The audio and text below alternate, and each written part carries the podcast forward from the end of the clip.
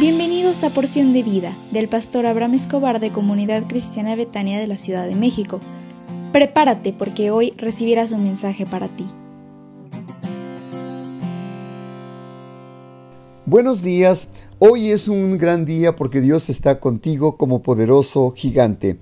Así que levántate porque Dios tiene un propósito de bendición para tu vida. Como cada lunes, deseo con todo mi corazón hacer una oración de bendición para tu vida. ¿Me permites orar por ti en este momento?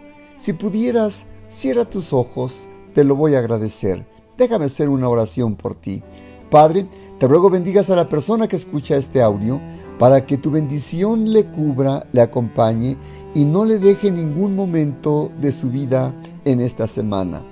Dale sabiduría para que aprenda a administrar tu bendición y que nunca falte la cobija, el abrigo, el alimento ni el amor en su vida y que tu presencia le acompañe con poder en esta semana para que alcance el propósito de su vida y permite que pueda sentir gozo, paz, alegría, renovación y bendición en el nombre poderoso del Señor Jesús. Amén. Hoy quiero depositar en ti el tercer principio que es la ley de la mayordomía. Mayordomía tiene que ver con aprender a administrar, gobernar, organizar las finanzas. Dice Mateo 25, 23, su Señor le dijo, bien, buen siervo y fiel, sobre poco has sido fiel, sobre mucho te pondré, entra en el gozo de tu Señor. Este principio tiene que ver con que tú aprendas entonces a darle cuentas a Dios de lo que tú hiciste con tu dinero.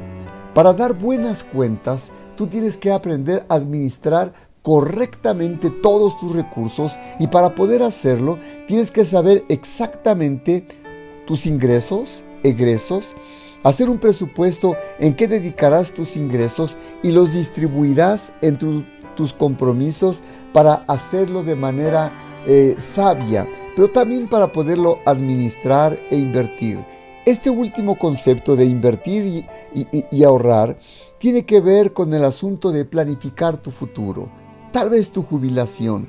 Tú debes tener claro el dinero que aportarás a la iglesia también donde tú te congregas.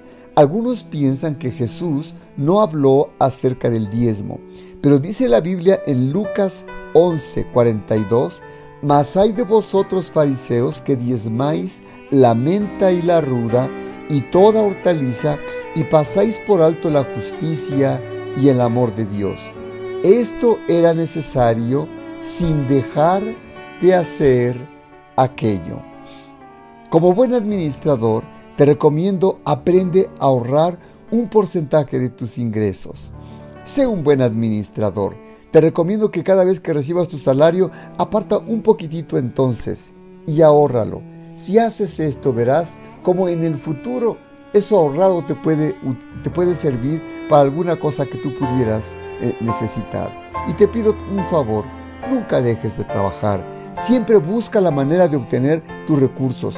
Proverbios 13:11 dice, las riquezas de vanidad disminuirán, pero el que recoge con mano laboriosa le aumenta.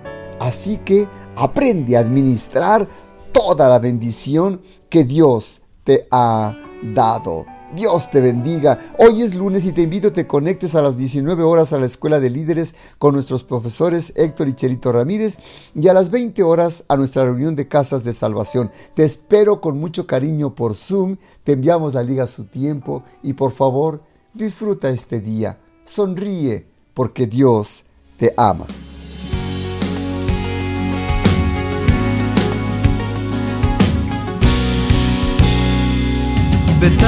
montaña es mi hogar.